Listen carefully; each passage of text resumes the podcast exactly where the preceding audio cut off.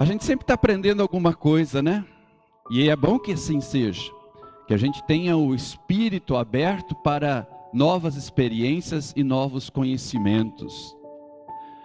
Na semana que passou, eu tive um aprendizado muito importante. Isso foi na terça-feira passada. E muitos aqui, quem sabe, pode estar pensando: ah, o pastor deve ter lido algum artigo importante aí, daquele escritor famoso que sempre dá entrevista na TV, o Mário Sérgio Cortella. Ou quem sabe vocês estejam pensando, ah, esse o nosso pastor, ele descobriu alguma coisa diferente, ele aprendeu alguma coisa nova, lendo um tratado de Martinho Lutero, reformador da igreja.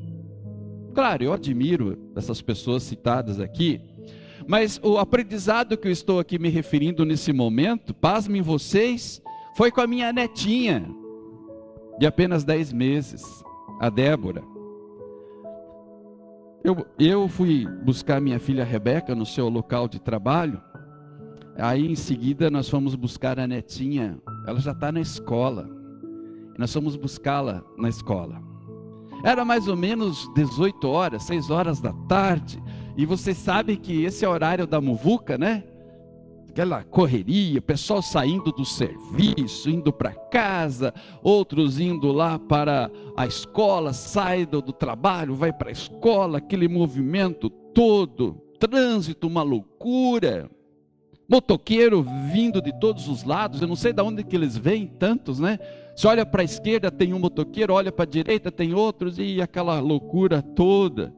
Aí você para no semáforo, vem aquele monte de gente pedindo ajuda, pedindo dinheiro, mostrando seus talentos nos semáforos, uma loucura.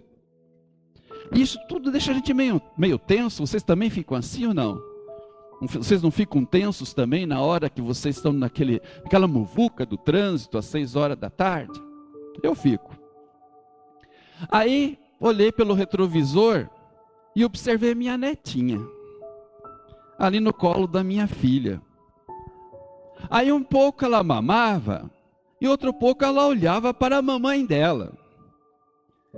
E o que me chamou a atenção era o jeito como ela, ela olhava para a mamãe dela. Ela estava feliz. Ela olhava com aquele olhar assim de, de um sentimento de segurança muito grande. Meus irmãos, a minha netinha não tinha dinheiro no bolso. Ela nem sabe o que é isso ela não tem um cargo importante, mas ela estava ali, sossegada, tranquila, feliz, satisfeita. E eu, pelo retrovisor, olhando para o banco de trás, só observando. Aí eu me perguntei, eu pergunto para vocês também: vocês acham que a minha netinha precisa de mais alguma coisa para ser feliz? além de bem alimentada e se sentindo protegida no colo da mãe? Vocês acham que precisa de mais alguma coisa? Ali o contraste entre o corre-corre do trânsito lá fora e a tranquilidade daquela criança no colo de sua mãe me ensinaram que a gente não precisa de muito para ser feliz. A gente não precisa de muito para a nossa vida ficar melhor. E é sobre isso que o salmista do Salmo 131, ele aborda esse tema. Ele traz à tona no Salmo 131 uma imagem de um significado emocional muito intenso. Uma criança quieta no, no colo ou nos braços da mãe. Vocês leram isso no versículo 2. A criança está assim, calma, tranquila, sossegada, porque ela se sente segura, ela se sente protegida. Ela não precisa ali compreender a real natureza dos perigos que estão ao seu redor, porque ela confia na mãe, ela está nos braços da mãe. E da mesma forma, também nós não precisamos compreender toda a obra de Deus. Nós não precisamos compreender todos os perigos que nos ameaçam. Nós não precisamos compreender todos os propósitos de Deus e a gente não vai conseguir nunca entendê-los todos. mas podemos descansar tranquilamente nos braços do Senhor, confiando na Sua proteção. E quando nós fazemos isso, meus irmãos, quando nós fazemos isso, a nossa vida fica menos estressada. E quando a gente fica menos estressado, a nossa vida vai ficando bem melhor. Aí você se pergunta, mas a minha vida será que está melhorando? A tua vida você sente que está melhorando? Aí quem sabe você se pergunta, mas por que, que a vida então não melhora como nós gostaríamos? Aí nós começamos de repente a fazer uma lista enorme, tentando entender por que, que a nossa vida não melhora. E quando nós fazemos essa lista, nós percebemos que nós temos uma tendência natural terrível, que é apontar para os outros como causa para a nossa vida não melhorar. Quando de fato a causa está dentro de nós. Muitas vezes nós pensamos assim: bom, a minha vida não melhora porque a pessoa com quem me casei não me faz feliz. Ou quem sabe a pessoa diz: ah, a minha vida não melhora porque eu queria estar morando numa casa diferente. Ah, quem sabe outro pensa: ah, minha vida não melhora porque eu queria ter uma conta bancária mais gorda. Ou quem sabe alguém diga: ah, minha vida não melhora porque eu queria ter um outro tipo de igreja da qual eu faço parte, diferente do jeito que ela é. Ou quem sabe ainda alguém pode, possa dizer: ah, minha vida não melhora porque os vizinhos meus ali são uma tragédia, eles são a razão de toda a minha desgraça. Interessante. Nós temos essa mania, nós temos essa tendência natural de olhar para os outros como sendo a causa para a nossa vida não melhorar. Mas a causa real, como eu disse antes, ela está dentro de nós. Falta para nós o que sobrava para o salmista Davi, que é a humildade. Vejam bem vocês o histórico de Davi. Davi era um rei, meus irmãos. Davi era um rei. Davi era uma pessoa muito importante, um rei escolhido por Deus para governar o seu povo. Davi poderia ter deixado o orgulho dele aflorar, o orgulho dele dominar os seus pensamentos. Mas ele entendeu que a distância entre ele e seus súditos era pequena mas que o Deus sublime que o escolheu ocupava uma posição muito superior à sua. Aí então Davi ele sabia exatamente qual era o seu lugar perante Deus. Então essa sua humildade, essa sua humildade fazia diferença. Ela não se limitava, porém, apenas à sua percepção de si mesmo. Mas ele também aqui diz que ele reconheceu as suas limitações. Você reconhece também as suas limitações? Você é o tipo de pessoa que acha que pode tudo, entender tudo, resolver tudo, saber tudo? Você realmente aceita as tuas limitações? E você as tem, como eu também as tenho. E ele aqui, Davi, reconheceu as suas limitações quanto à sua compreensão a respeito das coisas difíceis. E nós passamos por coisas difíceis na vida, muito difíceis. Muitas delas incompreensíveis e humanamente, racionalmente falando, inaceitáveis. A linguagem que Davi emprega aqui de não procurar grandes coisas ou coisas maravilhosas demais, nos lembra um personagem da Bíblia muito importante chamado Jó. Quem já leu o livro de Jó aqui? Nossa, tem que ler, gente. Se você acha que sofre na vida, leia o livro de Jó. Só para vocês terem um aperitivo, no mesmo dia ele perdeu dez filhos. No mesmo dia. Ele foi perdendo a sua saúde, foi perdendo os seus bens. Casado com uma mulher extremamente esquisita, né? Ela falou: Ó, oh, Jó, amaldiçoa Deus e morre. Ainda bem que no final da história ele teve outros filhos e com a mesma mulher. Que bom. Aí Jó, então, no momento de reflexão, porque ele começou a brigar com Deus, ele não estava entendendo e ele começou a questionar Deus. Ele começou a reclamar com Deus da situação que ele estava vivendo, coisa que a gente faz também. Quando a gente tem aquele sentimento de que nós estamos blindados, e tem muita igreja por aí que fala isso, que você está blindado, você não está blindado. Você não está. Deus não prometeu blindar você. Deus prometeu que estaria conosco todos os dias até a consumação do século. Deus prometeu para você que, ainda que eu ande pelo vale da sombra da morte, não temerei mal nenhum, porque Ele está comigo. Deus está comigo, isso Ele prometeu.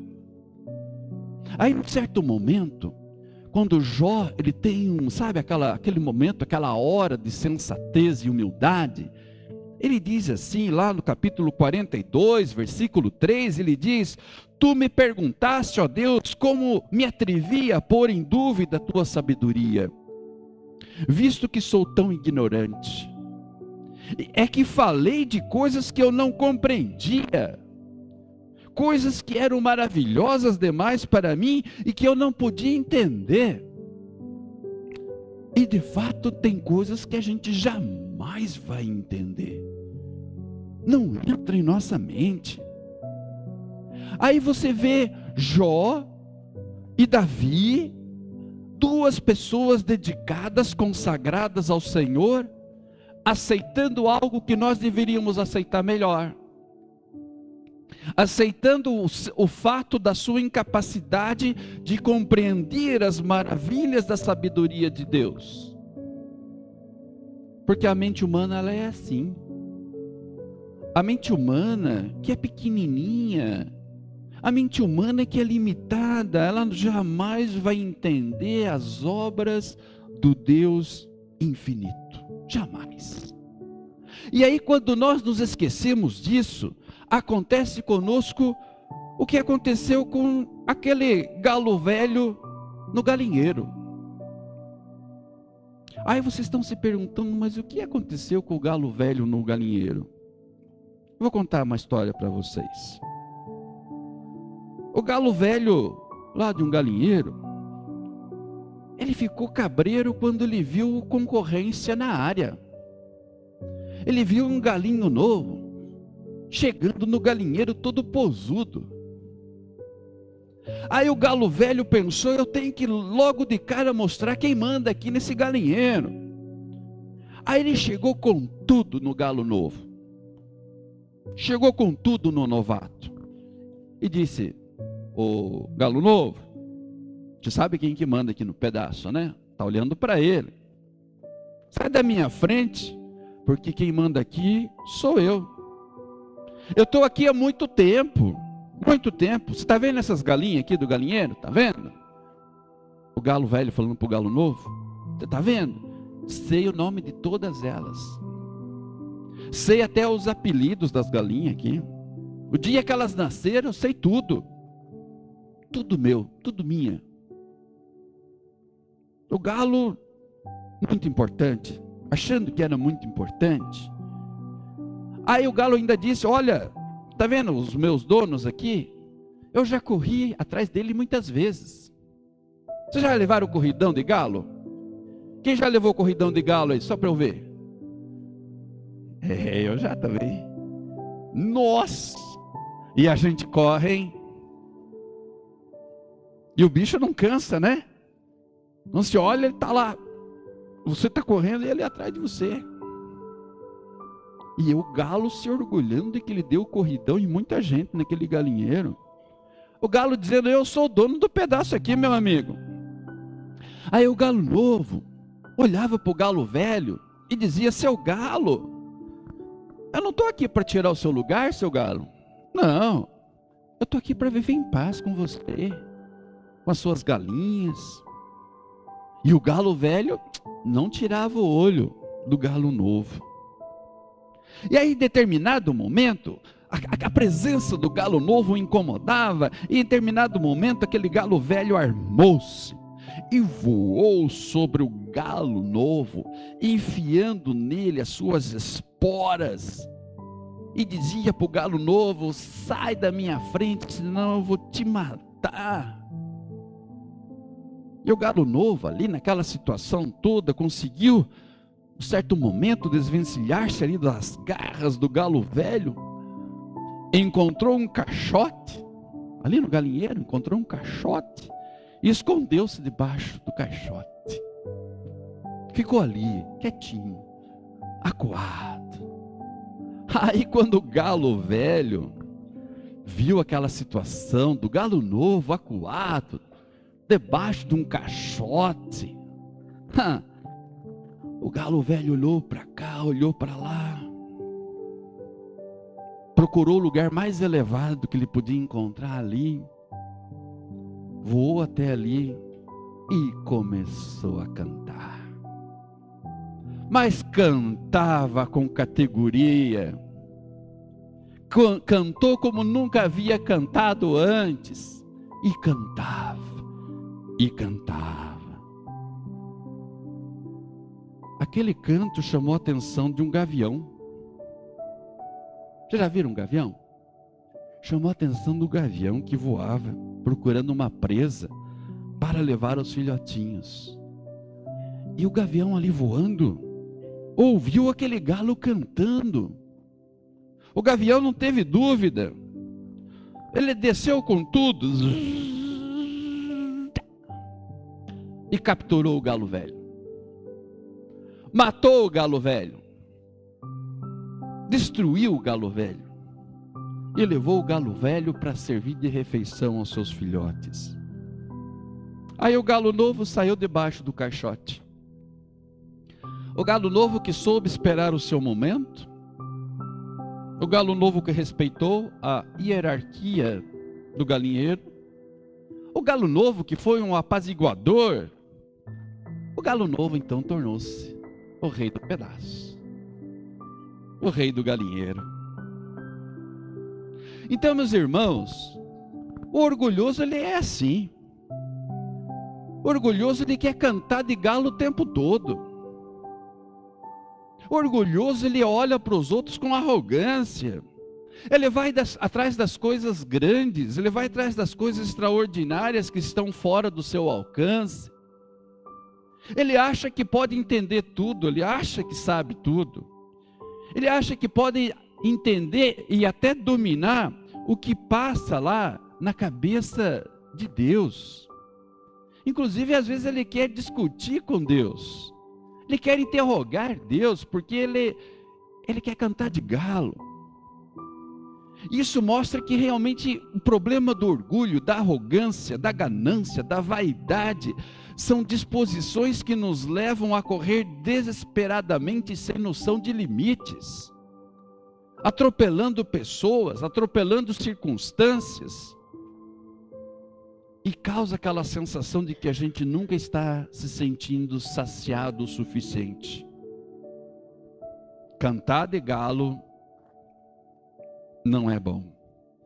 Lá em Obadias capítulo 1, versículos 3 e 4, Deus falou contra o povo de Edom e ele falou algo muito duro, difícil para ser uh, uh, ouvido e assimilado.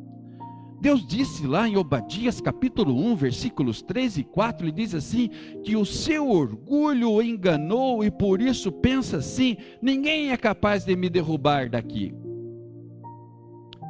Aí Deus diz: ainda que você voe tão alto como a águia e faça o seu ninho entre as estrelas, eu o derrubarei dali. Meus irmãos, galos orgulhosos viram comida de águias e gaviões.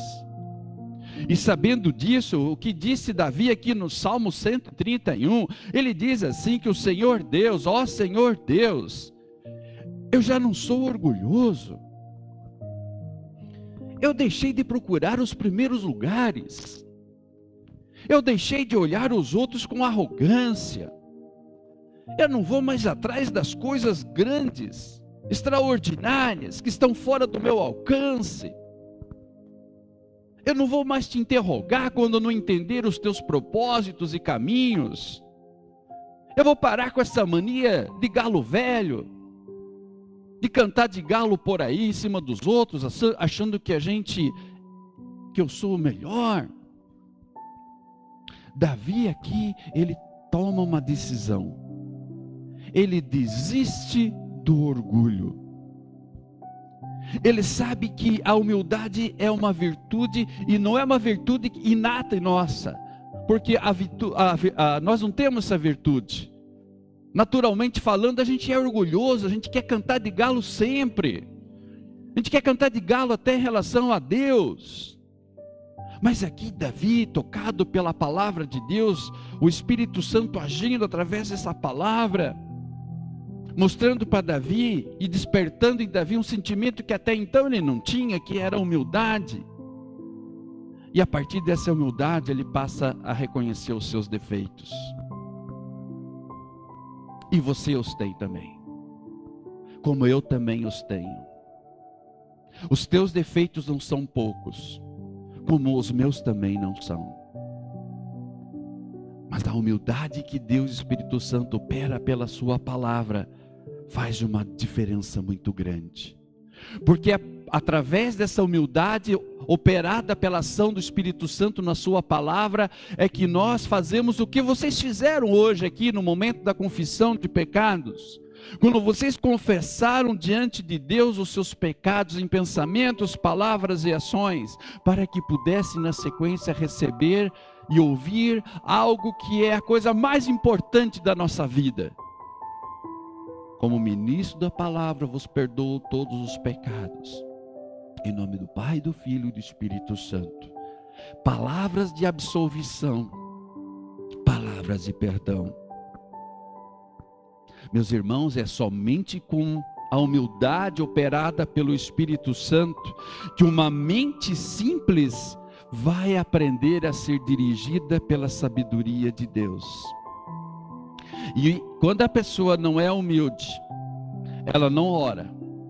Isso não quer dizer, por exemplo, que orgulhoso não ora. Ele olha, ele ora. Só que ele ora que nem lá aquele fariseu no templo, que orava de si para si, olhava para o, o pessoal que estava ali do lado e dizia: Oh meu Deus, ainda bem que eu não sou igual a ele, pecador igual a ele. Ele é pior que eu. Aí ele faz a lista de virtudes do que ele fazia. Ele achava que era o cara mais perfeito da face da terra. E na verdade, quem estava ali do lado era uma pessoa mal vista, um cobrador de impostos, um publicano, que estava ali diante de Deus. Você sabe o que, que, ele, que, que ele orou naquele momento? Ele disse para Deus: Senhor, eu não consigo nem levantar a cabeça para falar contigo. Se propício a mim, pecador. Tenha pena, me perdoe. Essa foi a oração daquele publicano. Mas vocês acham que aquele publicano ele era humilde assim por uma coisa natural dele, uma característica natural? Não mas era porque o Espírito Santo, através da Sua palavra, já tinha arrancado aquele orgulho inato e colocado no seu lugar a humildade que vem do Espírito. Está aí, meus irmãos, a receita para a vida ficar um pouquinho melhor. Por que não? Bem melhor. Porque quando a gente ora justamente com essa humildade, nós nos colocamos sob os cuidados de Deus, reconhecendo-o como o único provedor de todas as coisas e crendo firmemente que Ele não vai nos deixar faltar nada. Porque vocês falam isso toda vez que vocês leem o Salmo 23. Vocês dizem: O Senhor é meu pastor e nada me faltará. Vocês falam isso toda vez. Vocês confiam realmente nisso que vocês falam?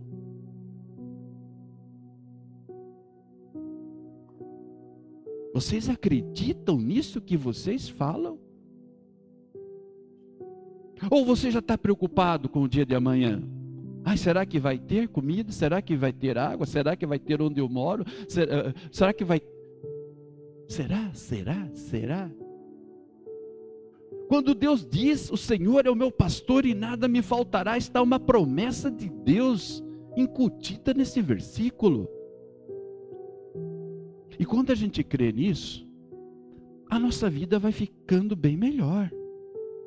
Porque a esperança posta, colocada em Deus, nos induz à serenidade, nos induz ao sossego confiante, nos induz a um silêncio meditativo capazes de produzir resultados apaziguadores para o nosso corpo, para a nossa alma, para o nosso espírito.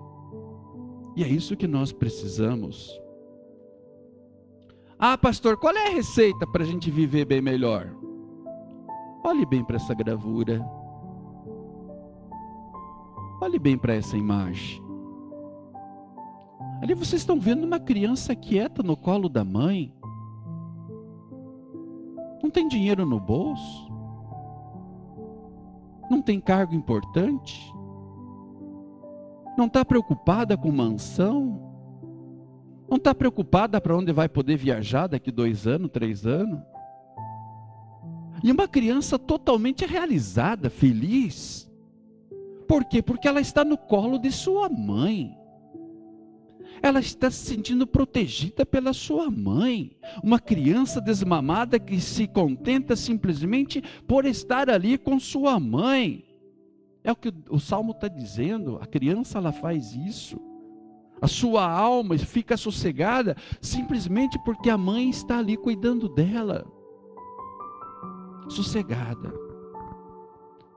Sossega o facho. Você que anda tão preocupado, agitado, agitada, ansioso, ansiosa, e nós brigamos diariamente contra a ansiedade. Eu sei bem o que é isso. Você não precisa ficar assim. Ah, eu quero uma vida bem melhor. Legal, eu também quero. Então que Deus nos coloque no colo dele. E ele coloca. Que ele desperte em nós então esse sentimento de segurança nos braços do Senhor. E aprendamos as lições simples da vida, como o que a minha netinha de 10 meses me ensinou nessa semana, que ela não precisa de muito para ser feliz. Para ela ser feliz, basta estar no colo da mãe, se sentindo protegida e amada. Temos muito a aprender com as crianças. E aprendemos muito com elas a respeito daquilo que é essencial para o nosso relacionamento com o nosso Pai do céu. Porque diante de Deus e dos mistérios da existência, nós somos semelhantes a pequenas crianças.